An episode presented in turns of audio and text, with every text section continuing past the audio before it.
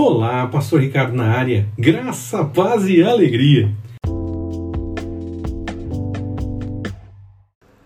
Pecado, justificação e graça. O sacrifício de Cristo é suficiente para a nossa reconciliação com o Pai. O pecado entra na humanidade por conta da desobediência de Adão com relação ao fruto proibido a lei aponta para o acerto e para a busca do ser humano em aceitar e realizar a vontade do Senhor. Mas em Cristo passamos a ter vida completa diante do Pai. Observar a lei nunca será tido como errado, pois sua observância aponta para o testemunho de quem se preocupa com buscar a vontade do Senhor.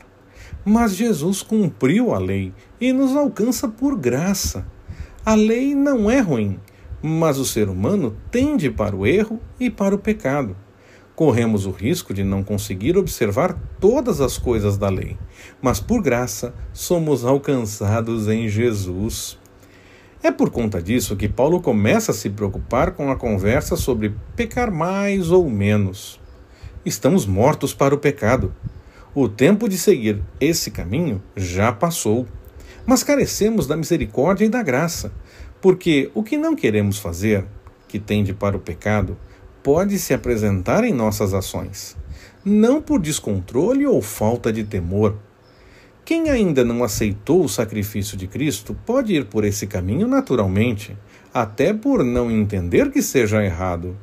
Mas quem conhece a Cristo, ainda que corra o risco de pecar novamente, não o faz como hábito ou falta de temor.